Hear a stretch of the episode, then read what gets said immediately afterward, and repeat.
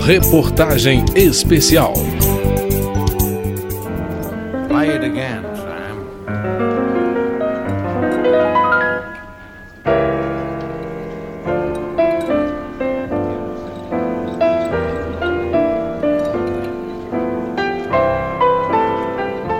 As maiores bilheterias e os grandes clássicos do cinema são histórias de amor.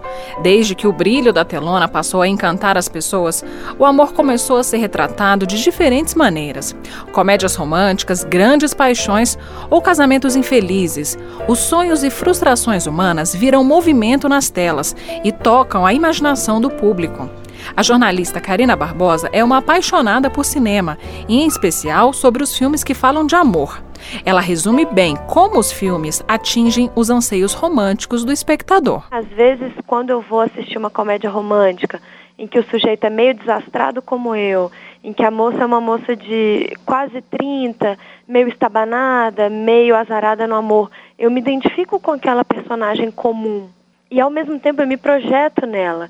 Se ela consegue um amor romântico tão bonito, por que não eu? A paixão por cinema de Karina virou tese de mestrado na Universidade de Brasília. Diferentes retratos do amor foram analisados, e o primeiro deles, é claro, é o amor romântico mais essencial. As comédias românticas são a versão moderna dos romances de banca de revista, onde acontecem uma série de dificuldades, mas o final é feliz, sempre. O filme Uma Linda Mulher mostra bem o encantamento do amor romântico.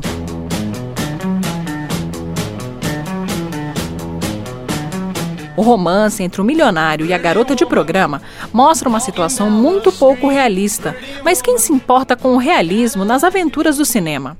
Nas comédias românticas, a sensualidade vem antes do sexo e o que fisga o espectador é o encantamento. Quem já não saiu suspirando de um romance estrelado pelo ator Hugh Grant? Pois é, mas e quando as pessoas se dão conta que a vida amorosa delas não é uma comédia romântica? Para o professor da Faculdade de Comunicação da UNB, Gustavo Castro, o modelo de amor apresentado no cinema alimenta o anseio das pessoas de buscarem aventura e felicidade eterna nos relacionamentos. Você tem, você vende nas novelas, você vende nas publicidades, nas propagandas, você vende sobretudo no cinema.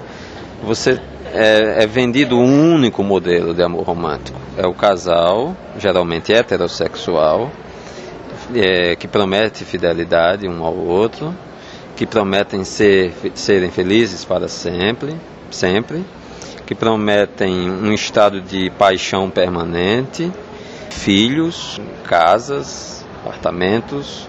Já que o homem não vive tantas outras aventuras cinematográfico, como super-heróis, ele acaba vivendo um modelo de aventura amorosa. Gustavo Castro aponta que o amor tem sido apresentado nos meios de comunicação de uma forma que ele chama de amor de plástico, onde as relações são simplificadas e a convivência almejada é um eterno final feliz.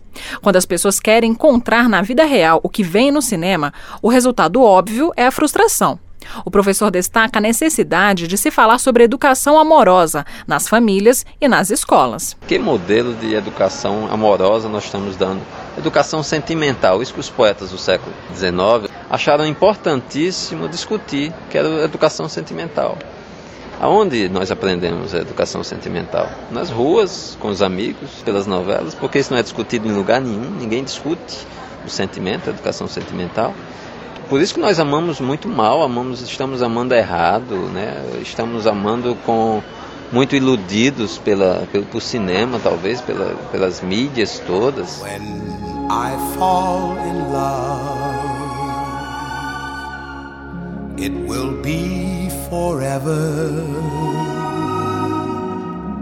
or I'll never fall in love. Bom, mas o amor romântico não é a única temática amorosa do cinema. Existem filmes que desmontam a fantasia e mostram exatamente um modelo possível de educação sentimental. Karina Barbosa chama esse tipo de relacionamento de amor confluente. Você deixa o encantamento de lado, deixa a fantasia de lado para conhecer o outro, mas sem querer tomar posse do outro e sem querer desindividualizar o outro, né? É, e por incrível que pareça, pode não parecer, mas um exemplo bom é o filme Harry e Sally feitos um para o outro, que é uma relação de amor que se desenvolve ao longo de uma amizade de 10 anos, exatamente esse amor construído não na expectativa que você tem do outro, mas no que você conhece do outro e no que você respeita do outro por isso. Karina Barbosa tipificou outro tipo de relacionamento em sua análise. Ela chama de amor líquido aquele amor que aparece nos filmes onde as pessoas têm aquelas relações meio mornas e sem grandes envolvimentos. Uh, todo mundo assistia aquelas comédias românticas com a Meg Ryan e o Tom Hanks, uh, Sintonia de Amor, Mensagem para Você, e todo mundo lembra que antes da Meg Ryan ficar junto com Tom Hanks, ela sempre tinha um namorado. Mas era sempre um, nam um namoro muito frio, muito cético, sem muitas emoções e sem grandes paixões. Esse é o amor líquido, né? Um amor que a gente chama de amor fast food. Você entra fácil nele, mas você também sai fácil sem se machucar muito. O amor-amizade também é muito retratado no cinema. Trata-se de uma relação baseada no carinho e no companheirismo, e não tanto na paixão ou no enlevo romântico. O casamento da personagem de Meryl Streep em As Pontes de Madison é um exemplo disso. Mas esse mesmo filme retrata a temática que mais faz sucesso no cinema romântico, que é o amor-paixão. Meryl Streep é uma pacata fazendeira que trai o marido quando ele viaja com os filhos, mas não tem coragem de deixar a família para viver a paixão, o tipo de amor mais envolvente e o que mais desperta o interesse dos espectadores. Mas nesse tipo de filme, dificilmente os amantes ficam juntos, como explica Karina Barbosa. Com a importância que você tem da instituição da família, do amor romântico em si e das instituições sociais hum, chanceladas, né, o amor paixão ele está muito ligado à punição. Então, assim, nas grandes histórias de amor do cinema são de amor paixão, ou seja, histórias de infidelidade. A gente tem Titanic, Moulin Rouge, O Paciente Inglês, As Pontes de Madison, são dezenas de filme, de filmes. E na maioria desses filmes o casal não fica junto. Ou seja, o casal é punido por amar apaixonadamente, vamos dizer assim. Na maioria dos casos, a punição é a morte.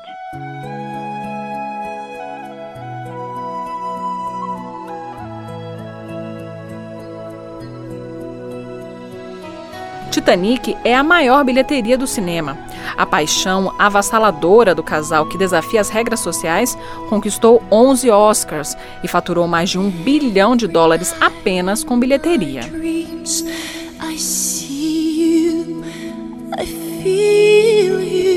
E você? Qual o seu filme de amor favorito? De Brasília, Daniele Lessa.